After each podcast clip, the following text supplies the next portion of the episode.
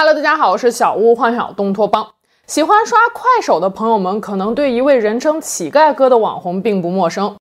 他从2015年开始玩直播，2016年凭借约架和怒砸兰博基尼等奇葩的直播方式走红，巅峰时期全网坐拥四百万粉丝，在快手上被称为网黑鼻祖、广州第一大哥。他的粉丝群体叫做丐帮，铁粉被纳入丐帮三千铁骑。然而，短短几年后二零二一年四月。乞丐哥却因为拐卖妇女儿童罪被判处有期徒刑十三年六个月。一个网红怎么会跟拐卖妇女儿童扯上关系呢？今天咱们就来聊聊乞丐哥的不归路。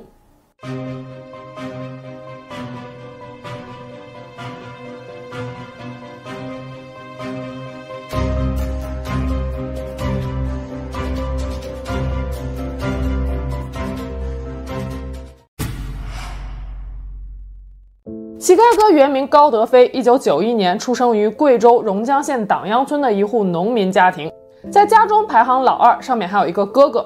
高德飞的父亲是村里的村委会主任，还当过村党支部书记；母亲是一位家庭主妇。高德飞和哥哥简直就是两个极端。哥哥听话懂事，孝顺父母，品学兼优，长大之后成为了一位人民教师；而高德飞则从小调皮捣蛋，不听管教。上学的时候，高德飞就经常偷同学的东西，被父亲知道之后挨了几次打，但依然不知悔改。后来开始偷邻居家的菜，偷邻居家的鸡，在山上烤来吃。偷的次数多了，就被村民们发现了。但村民们看在他爸是村委会主任的份上，并没有太过为难他，大多只是教育他几句就让他回家了。父亲为了管教高德飞，想了很多惩治他的办法。有一次，高德飞故意把村里一家小卖部的玻璃给砸了。父亲就拉着他一路走到了一片荒地上，吓唬他说要把他给卖了。还有一次，高德飞偷了邻居家的鸭，被人家找上了门来，父亲气得直接把他扔进了秧田的水池里，说要淹死他。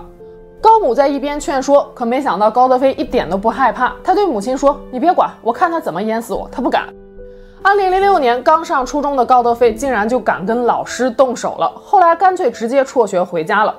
得知一切的高父气急败坏的又把高德飞给暴揍了一顿。这次高德飞直接偷了家里的两百八十块钱，坐车去了广州。高父自知劝不动也劝不回儿子，就只能在电话里叮嘱他说：“我不指望你能挣多少钱，但起码做到不偷不抢不拐卖不违法。”就这样，十五岁的高德飞拉着同村的几个小伙，草草的就走上了社会。他先后去过广东、福建、浙江等地。搬过砖，也进过工厂，但高德飞干活没有长性，吃不了一点苦，三天打鱼两天晒网，每一个工作都做不久，赚了钱立刻拿去潇洒，后来钱花光了，就只能睡大街、睡桥洞，甚至到垃圾桶里面去捡东西吃。他形容这段日子过得就像是乞丐，这也是他之后的网名“乞丐哥”的来源。时间来到了二零一一年，高德飞和一帮小混混想到了一个赚快钱的门道，那就是重操旧业，继续去偷。这天，高德飞和几个同伙在浙江诸暨的一家电动车行一口气偷了七辆电动车，隔天就以低价转让了出去。但他们没有想到的是，路上的监控录像早已暴露了他们的行踪。几个人还没来得及拿钱去潇洒，就被警方一举抓获了。高德飞获刑两年多，这一年他才刚满二十岁。为了保住自己所谓的颜面，高德飞没有告诉家里，只说因为偷袜子会被关几天，颇有戏剧性。二零一三年，二十二岁的高德飞刑满出狱，开始寻找合适的工作机会。但那个时候的他没有学历，没有正经的工作经验，还刚刚坐过牢，想要找到一份称心的工作，简直是难如登天。正在一筹莫展之际，天天喜欢摆弄手机的高德飞注意到了刚刚兴起的直播行业。那一年，直播还是一个新领域，主播之间的竞争没有那么激烈，最主要的是这一行没有一些条条框框的门槛限制。只要有本事吸引得到粉丝，没有人在乎你的学历和出身。二零一五年，在研究了各大平台的规则之后，高德飞决定主攻快手。他一开始走的是草根路线，土味但接地气的风格让他不到半年就斩获了十万粉丝。他还给粉丝们取了一个响亮的名字——丐帮弟子。小有名气之后，就有经纪公司找上门来，经纪公司承诺会花重金包装他。对他进行全新的定位和改造，让他迅速升级为百万级别的网红。高德飞毫不犹豫地签了约。此后，在公司的包装之下，高德飞从原本的草根路线转型为直播早期相当有话题性的炫富性社会大哥的形象，也就是俗称的网黑风。网黑在当时指的是网络黑社会，主要是说那些在直播平台上以黑社会风格的言辞和行为吸引粉丝的主播们。虽然有一定的作秀成分，但是在网黑圈子里面，主播们纠集朋友、相互约架，甚至真的大打出手的行为屡见不鲜。而乞丐哥在快手上被称为第一代网黑，网黑鼻祖，炫富和社会是他直播内容的两大主题。在直播里，高德飞不是在去砸兰博基尼豪车的路上，就是在去约架的路上。虽然后来高德飞在采访中也表示，这些拍摄都是有剧本的，兰博基尼不是他的，他也并没有真的砸。但天生的镜头感，再加上生动形象的表演，还是让高德飞的人气一路高涨。巅峰时期，他在快手平台上的粉丝量超过了一百万，加上各个小号，全网粉丝数高达四百多万。一场直播差的时候能收到五六千的打赏，好的时候几十万也不在话下。成名之后，高德飞的生活品质也提升了一大截。他先是在贵州老家县城买了一套商品房，又喜提一辆三百多万的保时捷帕拉梅拉，日常穿搭也十分的高调。同时，高德飞还开始反哺家乡，给贫困户买米买油送物资，有的时候甚至直接派钱，从一千元到一万元不等。高德飞的公益之举也并非纯粹出于行善之心，在做好事的时候，他也不忘了打开直播摄像头，因为做慈善也是迅速涨粉和吸引打赏的好办法。二零一八年，高德飞翻唱了一首网络歌曲《陌生的贵州》，并且真人出镜拍摄了 MV，演绎了乞丐哥从小到大的生活。童年的欢乐，工作的艰辛，最后终于出人头地，坐着宝马，带着金链子，衣锦还乡。MV 虽然处处散发着一股土味儿，但又透着浓浓的社会气息，很接地气，火了好一阵子。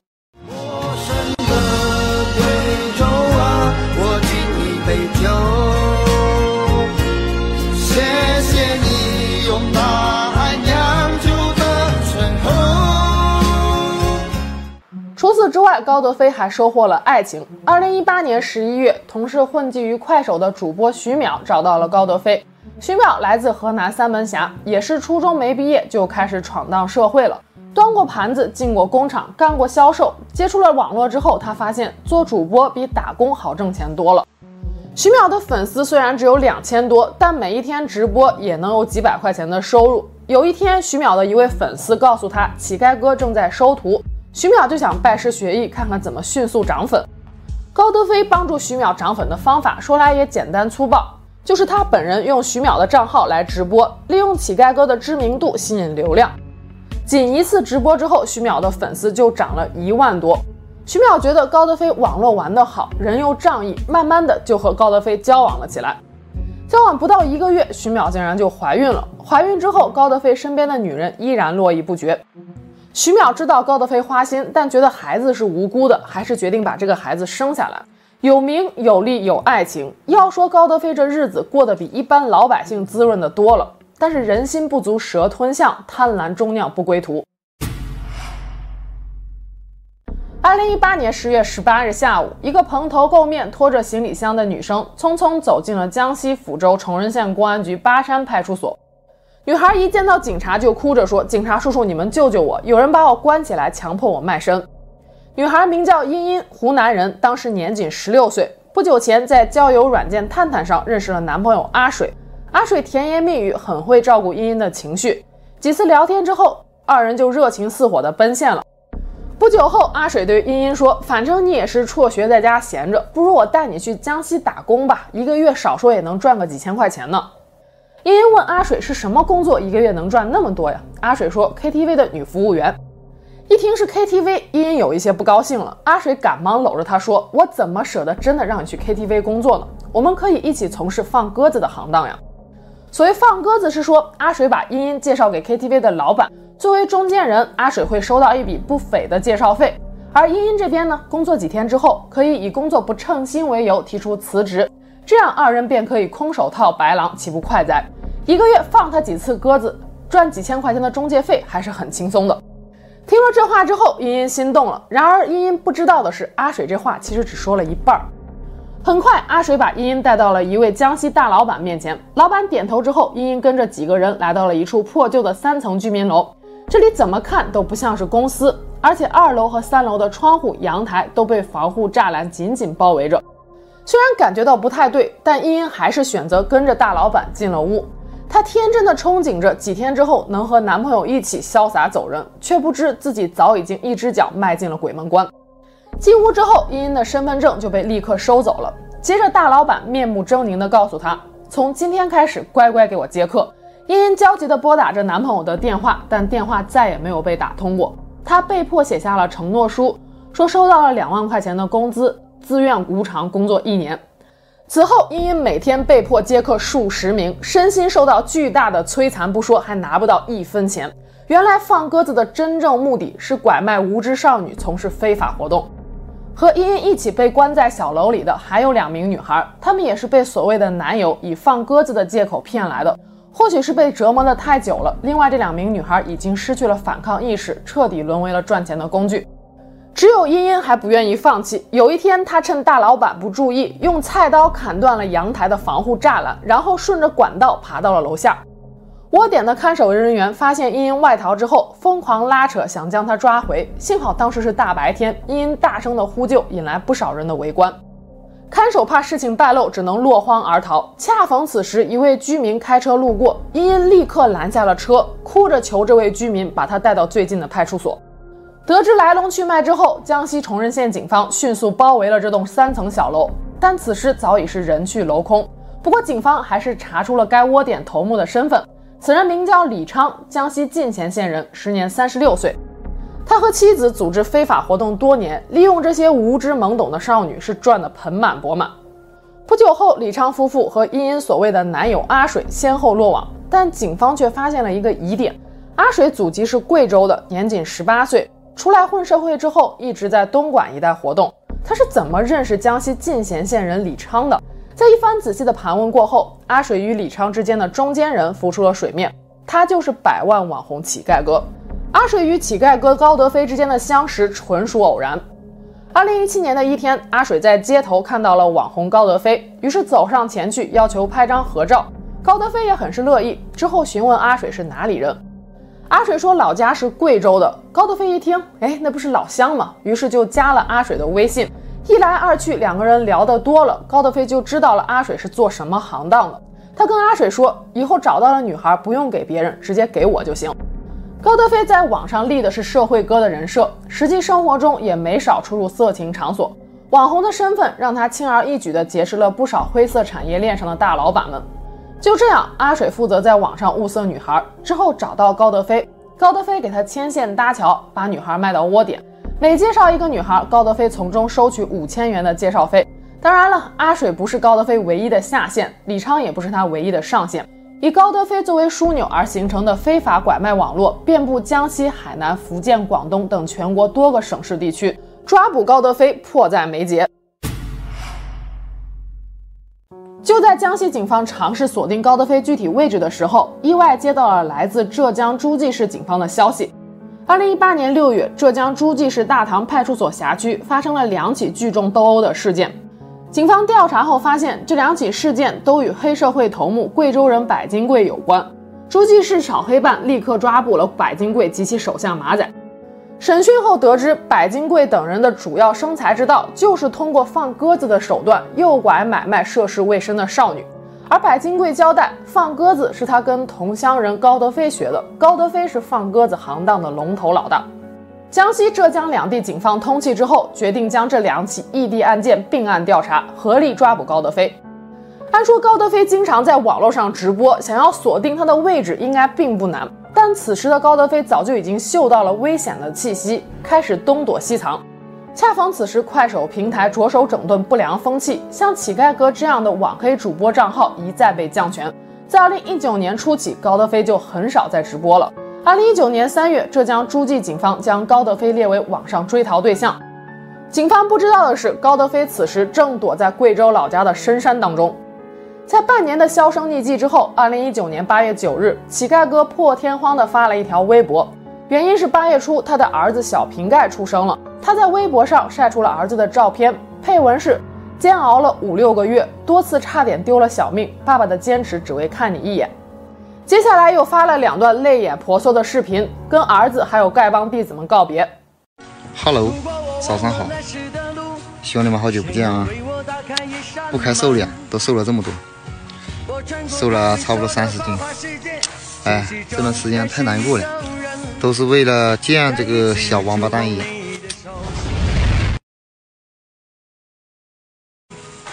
真的，这段时间怎么过来的都不敢去回忆。等我抱一下这小王八蛋，摸摸他，就走了。呃，快手就差不多了啊，结束了。等了好久，终于等到今天。躲了好久，只因为见你一面。虽然你是我的儿子，且非常的调皮。我好的时候你不，我不好的时候你偏要来。总之，你的到来非常渴望的一件事，非常害怕的一件事。让高德飞万万想不到的是，正是儿子的几张照片暴露了他的行踪。警方在小瓶盖穿的婴儿服上看到了“榕江县妇保院”六个字，这个发现让一直找不到线索的江西、浙江两地警方十分的激动。他们由此判断高德飞定是躲在贵州老家。二零一九年八月十九日，江西诸暨警方先行赶往贵州榕江县党央村，在当地警方的配合下，通过技术手段锁定了高德飞的具体位置。党央村附近有一座丛林密布的大山，那里有一个石洼基地，高德飞就躲在石洼基地里。可是当警方赶到时，还是扑了个空。但是桌上的饭碗还是温的，说明人刚走不久。警方发现石洼基地四周都布有监控，民警上山时，高德飞应该已经察觉了，随后扎进了周围的荒山野岭当中。逃亡路上，高德飞竟然还略带讽刺语气的给警察打了个电话，炫耀说：“这里我熟，你们是追不上我的。”那不行的，知道吧？跑了跑了两，还是特警啊，特个屁啊！我穿着拖鞋跑，跑完两期都喘不过气，还在那里，我的妈呀，这是。后来高德飞又跟警方讨价还价，说：“你们不要再追我了，等九月初孩子的满月酒一过，我一定去自首。”王警官，找找找我真找不到，因为我们这个地方它不像别的地方，真找不到。还有今天来的那个地方，很多那个抓那个野猪那种夹子，很大的夹子，那个踩到了，直接脚会断掉的。就是自首是一定自首，就是能不能，就是说我我能不能？我感觉你是不会来的呢。来的九月四号，呃，九月四号儿子摆满摆满月酒，九月四号、九月六到九月八就这样子来。警方当然是不会相信高德飞这番鬼话的，他们放出烟雾弹，假意同意再给高德飞几天的时间，然后掉头就埋伏在了党阳村附近。高德飞以为民警真的走了，悠哉悠哉的下山回家去了，结果被警方来了个瓮中捉鳖。被抓捕时，高德飞还大喊说道：“我是来投案自首的，我是来投案自首的。”这一天是二零一九年八月二十日。审讯中，高德飞竟然跟警方说：“开店组织非法活动的也不是我，诱骗女孩的也不是我，我就是个中间人。我以为事情没有那么严重，最多也就是个拘留而已。不知道他是真天真还是装单纯。我我以前我就是这么想的，我觉得开店的也不是我，骗女孩子也好，交女朋友做这个也好，也不是我。我就从介绍，我以为我就是就是最多拘留，知道吧？啊，没想到搞了。”二零二零年十二月二十五日，高德飞涉嫌拐卖妇女儿童一案在江西省崇仁县法院开庭审理。二零二一年四月九日，法庭宣判高德飞有期徒刑十三年零六个月，他没有上诉，目前正在江西省进贤县的温镇监狱服刑。对此判决结果，大部分网友表示大快人心，但依然有一些脑袋不太清醒的粉丝，在得知了百万网红乞丐哥的真实嘴脸之后，还是说不管怎么样都支持他，等他回来。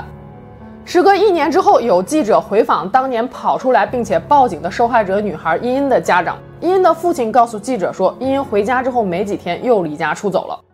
回来以后过几天，反正你那些乱七八糟的东西，手机上那些东西你搞不清楚他是怎么搞的，嗯，哪里知道？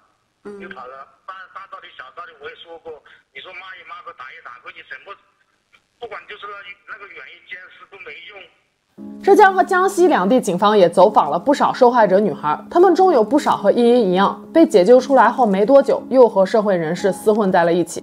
警方了解到，茵茵家有三个孩子，她排行老大，从小父母给予她的关注和爱是最少的，在最需要被教育和引导的青春期又早早的辍学步入了社会，没有形成成熟的是非价值观，这让她很容易被人利用。只要别人稍微对他好一点，他就乖乖的跟人家走了。说到这儿，这起案子还是留给我们了一个疑问：既然直播那么赚钱，高德飞为什么还要以身犯险，为了那区区五千块钱去做非法的勾当呢？高德飞被捕之后，告诉警方，他其实并没有表面看起来那么有钱。我我没赚钱，我我在快手上挣的钱我也给他刷掉了嘛。你直播间人给你刷钱，我直播间给我人给我刷钱。直播虽然很赚钱，但是网络平台要抽取一半的利润，经纪公司再拿走百分之三十，到他手里就所剩无几了。自己花钱大手大脚，车子房子都是全款买的，手下还有一帮小弟要吃饭，钱来得快，去得也快。到后来，平台整顿，直播流量下滑，高德飞又想维持光鲜体面的生活，只能从刑法里面找灵感了。其实一开始，高德飞对自己的人生定位就非常的奇葩。他说他的理想是要做一个有素质的流氓。我就老是讲嘛，做流氓，做一个有素质的流氓嘛。我在直播间从我玩开始那天，我都一直这么讲嘛，做有素质的流氓。高德飞父母平时沉默寡言，对于从小调皮捣蛋的高德飞，实施的也只是棍棒教育。长大后的高德飞对父母常常心怀怨恨。高母回忆说，有一次高德飞直播做慈善，直接给村民们发钱，一发就是六七千。